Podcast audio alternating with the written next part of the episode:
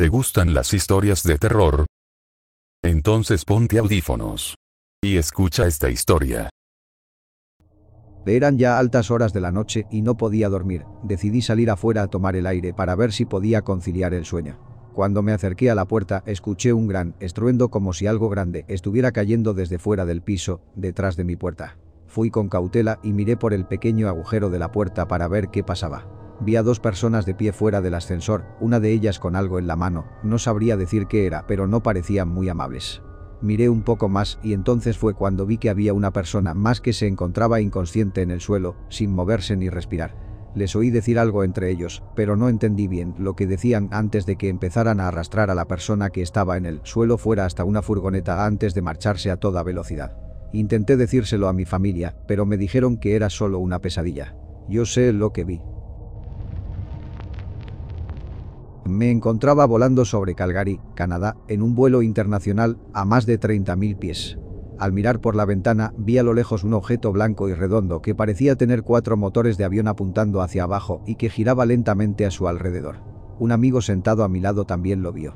Desapareció detrás del ala del avión y mientras esperábamos que apareciera por el otro lado, ya no estaba. Le pregunté al piloto qué era cuando salimos del avión y me miró como si fuera un idiota. Ya no se lo cuento a la gente porque todo el mundo simplemente giran los ojos.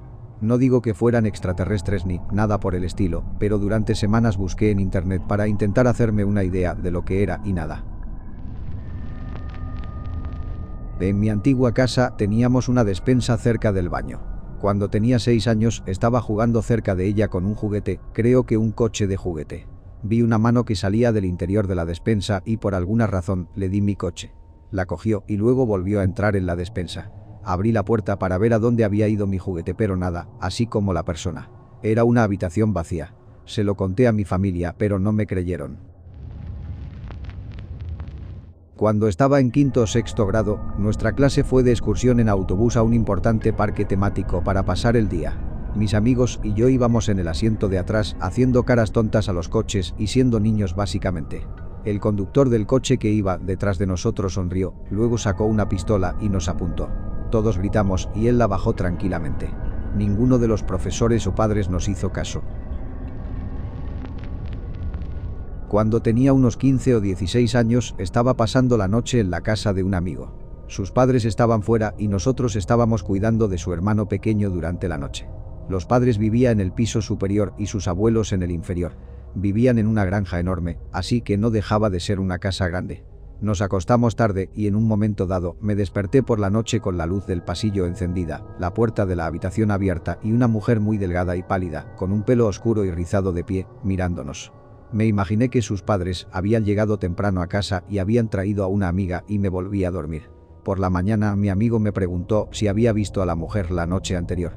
Le dije que sí y salimos a la casa para ver si sus padres estaban en casa. No. Sus abuelos seguían durmiendo, la casa estaba bien cerrada. Realmente extraña.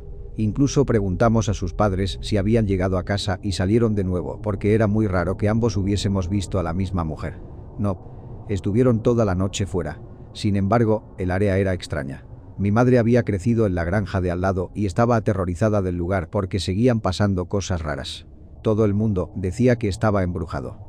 Ambas granjas estaban junto a una línea de ferrocarril en desuso, donde ya no había vías, pero la gente decía seguir viendo el tren y también a un hombre ahorcado en un árbol. En su casa ocurrían otras cosas cuando yo estaba allí, pero nada tan terrorífico como lo que pasó esa noche. Me encontraba en el lugar de una colisión de cuatro coches provocada por un conductor borracho.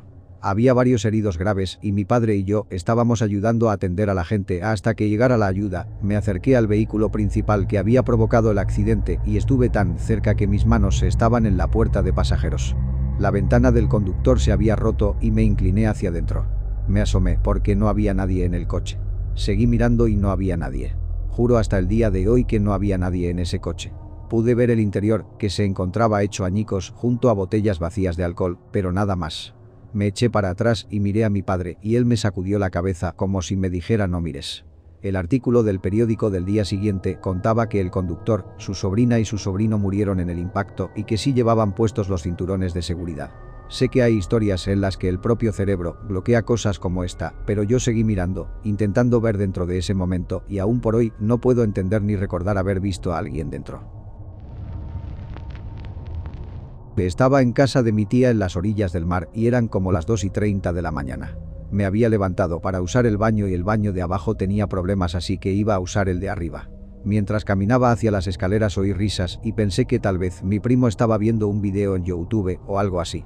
Cuando llegué a las escaleras vi a una niña pequeña arriba del todo de ellas. Esa noche no había ningún crío en la casa. En cuanto la vi se convirtió en una sombra oscura del tamaño de un hombre y bajó corriendo las escaleras y yo grité y me desmayé. La única que me cree es mi tía porque la vio antes y escuchó risas y pasos por las escaleras antes de que yo gritara. Una vez estaba visitando a mi hermano, yo tenía unos 14 años y él se había mudado recientemente a una nueva casa en una zona donde nunca pasa nada. En fin, esta casa era de un solo piso pero bastante grande. Tenía muchas ventanas. Nos quedamos jugando videojuegos hasta alrededor de las 2 de la noche hasta que oímos un sonido tremendo de algo o alguien golpeando su cabeza repetidamente contra la ventana de la cocina pero sin romperla. Recuerdo que sonaba tan fuerte que no podía ser un animal. Tendría que ser un perro enorme por lo menos. Nos quedamos en silencio durante unos minutos hasta que los golpes pararon y nos dirigimos a la cocina para no ver nada. Ninguna ventana tenía marcas, nada robado o roto. Vivimos en un país europeo con casi ningún animal salvaje de tal tamaño como para explicar lo que fuera eso. Trabajo para una persona que está volviendo a aprender a hablar, a caminar, a comer, prácticamente todo lo que se perdería por un grave derrame cerebral. Normalmente practicamos palabras sueltas y las pronunciamos. Las palabras típicas son calor, frío, hambre, sed, pis, cansado, cosas así. Un día estaba sentado con él y sus familiares. Les pregunté qué palabras tenía en mente. Esperaba cansado o hambriento, pero en lugar eso hizo una larga pausa y dijo claramente soy un fantasma. Después de ese día no volvió a decir nada parecido, solo las simples palabras de siempre. Para mí es realmente espeluznante porque esta persona es una especie de fantasma. Ha perdido su antigua vida y está atrapada aquí, viviendo en su propio mundo, fuera de nuestro alcance. Cuando era pequeño, me encantaba grabar mi propia voz en la grabadora familiar. Lo que hacía era grabar mi voz muy despacio, poner la grabadora a copiar y grabarla a doble velocidad en la segunda cinta. Básicamente me hacía sonar como un pitufo o una ardilla, gracias a cómo funcionaba la grabadora. Una vez que estaba en la cocina jugando con ella, con el resto de la familia alrededor, hice lo mismo que siempre. Terminé una oración diciendo, Ochala de Andra Barnen.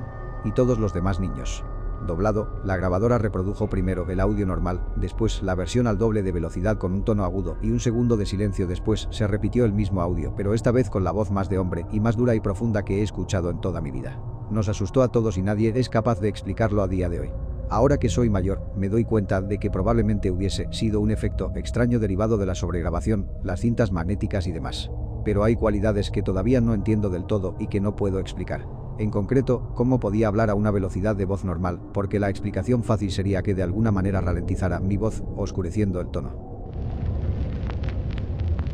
Tenía 22 años y me estaba vistiendo alrededor de las 6 y 30 de la mañana para una clase de repostería cuando estaba inscrito en una escuela de cocina. Tuve la clara idea de que tenía que coger mi bata de cocinero del armario y al segundo siguiente estaba colocada ordenadamente sobre mi cama.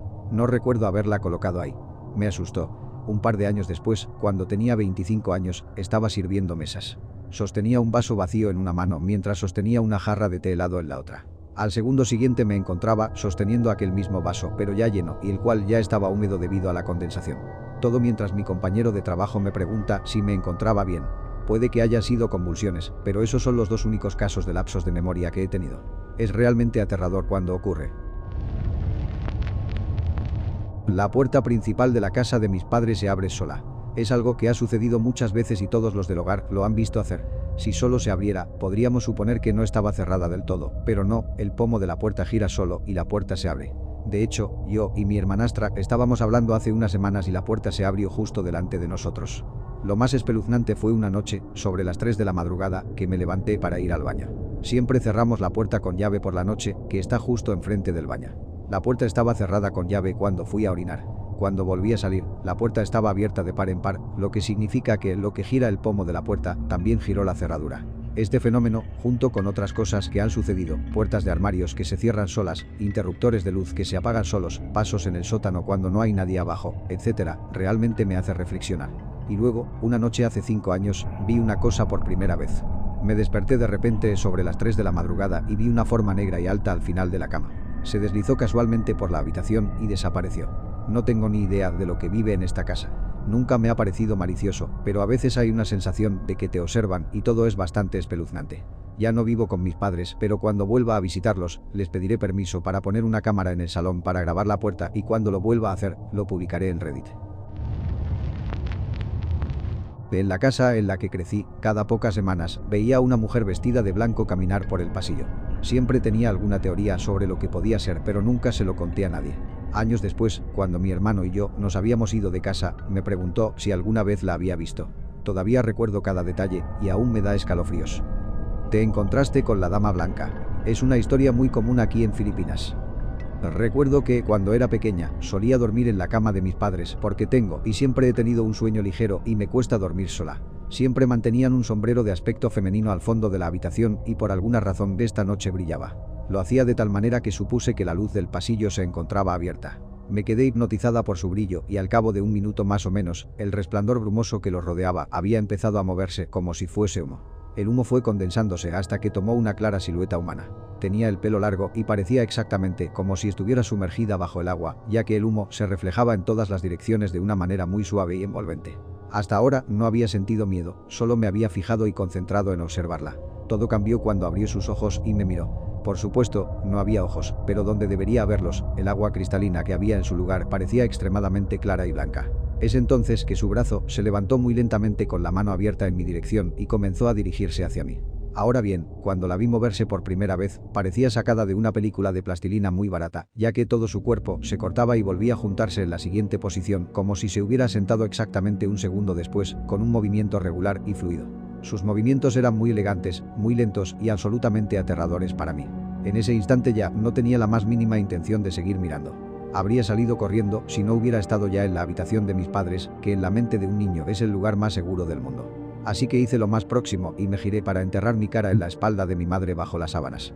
Me quedé congelada así durante un buen rato, oyendo los latidos de mi corazón hasta que al final me quedé dormida sin darme cuenta. Cuando nos fuimos del apartamento, lo dejamos todo atrás, nunca supe qué pasó con el sombrero o si alguna vez fue real o si simplemente lo imaginé todo cuando era niña. Me han dicho que el apartamento sigue siendo técnicamente de nuestra propiedad, pero no voy a hacer el largo viaje de vuelta sin una razón. Esa es mi historia con la Dama Blanca. Mi ciudad natal es una ciudad mediana de California con una gran red de senderos para bicicletas. Aunque la ciudad está bien desarrollada, los senderos son arbolados y naturales y te llevan por algunos lugares realmente recónditos de la ciudad. Mi amigo y yo íbamos en bicicleta de montaña por los senderos y llegamos a un punto en el que el sendero pasaba por debajo de un túnel bajo. Él iba delante de mí e íbamos a un ritmo bastante suave. Al atravesarlo, sentí que algo como una mano me agarraba el tobillo derecho. Miré hacia abajo, pensando que algo se me había enganchado, pero no había nada. Pasé los siguientes 10 segundos más o menos en silencio, pensando en lo que podría haberlo causado. Tal vez un problema en mi cadena, pensé, cuando mi compañero habló y me preguntó si había sentido algo raro cuando íbamos por debajo de la ruta. Sin mencionar lo que había sentido, le pregunté qué era. Dijo que sintió algo como un tirón de mano en su tobillo derecho. Le dije algo así como, ¿qué coño yo? También lo sentí, y nos quedamos de piedra. Salimos a toda prisa de ese camino. He vuelto por ese camino unas cuantas veces desde entonces, pero no he vuelto a sentirlo. Mi madre me regaló dos monedas de medio dólar como recuerdo porque son muy poco comunes y tienen un aspecto muy chulo. Eran las únicas monedas de medio dólar que alguien había visto en nuestra casa. Un día, mientras limpiaba los platos, encendió el cubo de la basura y se oyó un fuerte ruido de metal. Lo apagó y pensó que un tenedor se había atascado y sacó el objeto. Resultó ser una moneda de medio dólar. Todo el mundo estaba confundido sobre cómo una de mis monedas había llegado al triturador de basura, así que decidimos ver si la otra moneda seguía donde debía estar. Resulta que las dos monedas de medio dólar seguían guardadas donde siempre y estaban completamente intactas. Nadie afirmó haber traído una tercera moneda y, a día de hoy, nadie sabe de dónde salió la tercera moneda. Pedito. Debo añadir que somos la única familia que ha vivido en la casa. El medio dólar estadounidense sigue en circulación, creo, pero los bancos y las tiendas no te lo dan como cambio, son algo así como los billetes de dos dólares. Esto puede ser menor, pero me tragué un trozo de envoltorio de caramelo Tic cuando tenía 10 años. Avancemos 10 años a la vez, me quedé a dormir en casa de un amigo. Me desperté en mitad de la noche con algo en la nariz. Fui al baño, encendí las luces y salió un enorme coágulo de sangre de mi fosa nasal, básicamente obstruida. Corté el coágulo de sangre con mi uña y encontré la misma marca de envoltorio de aquel caramelo de hace 10 años. Pedito. Alguien preguntó abajo. ¿Has tenido problemas nasales alguna vez? Y en efecto sí. Tuve derrames estacionales causadas por alergias a lo largo de los años. Las hemorragias eran extremadamente difíciles de detener, nunca tomé una resonancia magnética para ellas, ya que eventualmente se detenían después de unos 5 o 10 minutos. Las hemorragias nasales se detuvieron en mis 20 años después de que aquel envoltorio o coágulo saliera. No sé cuánto tiempo pasó entre la eliminación del coágulo y la desaparición de las hemorragias nasales. Sería una mierda que años de alergias se debieran a un simple envoltorio. Nunca pensé en eso. Hace un tiempo, durante el cierre patronal de la Liga Nacional de Fútbol, estaba levantado a las 3 de la mañana viendo los mundiales de fútbol y me di cuenta de que una furgoneta había entrado en mi callejón sin salida, lo cual fue extraño porque no se trataba de ningún coche que perteneciese a ninguno de mis vecinos. Entonces, la furgoneta se para justo delante de mi casa y salen tres personas. Dos van a la casa de mis vecinos a mi derecha y el otro viene a mi casa. Todos van vestidos de negro y avanzan muy rápido. Me quedé helado cuando oí sus pasos al acercarse a mi puerta y luego no pasó nada.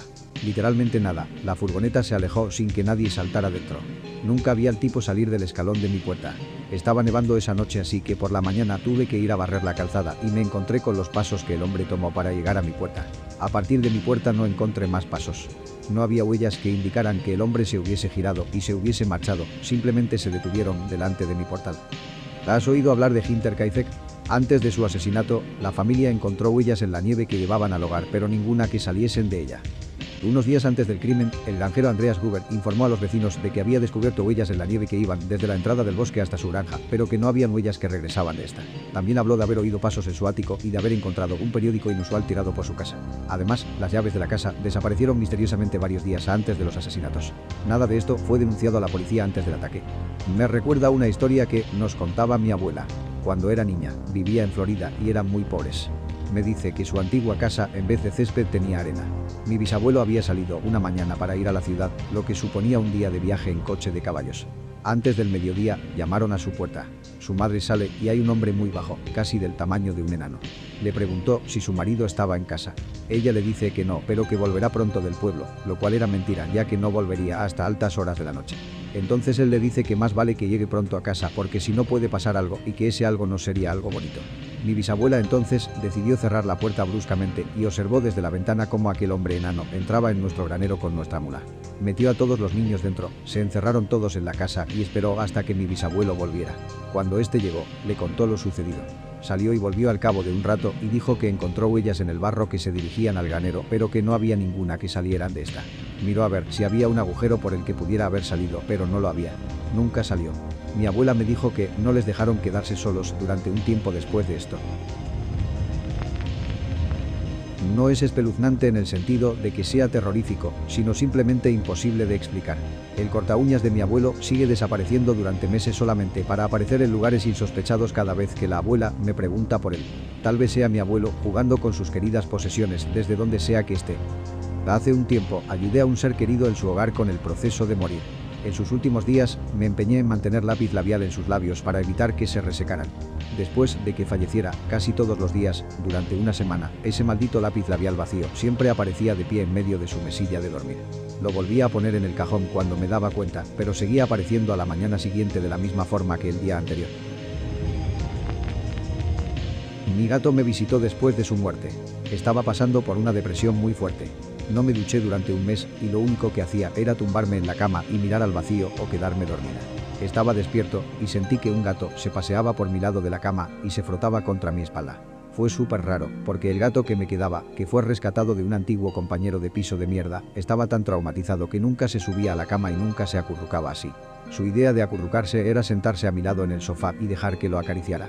Levanté la vista conmocionada y lo veo acurrucado y dormido en el sofá del otro lado de la habitación. Miré detrás de mí y había hendiduras de patas en la manta.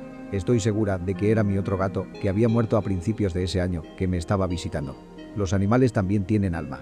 Estábamos muy unidos y creo que volvió para decirme que me recuperara y que todo estaría bien. Lo echo mucho de menos. Si te gustaron las historias dale me gusta. Que tengas suerte. Y te deseo. Que no. Puermas. Esta noche.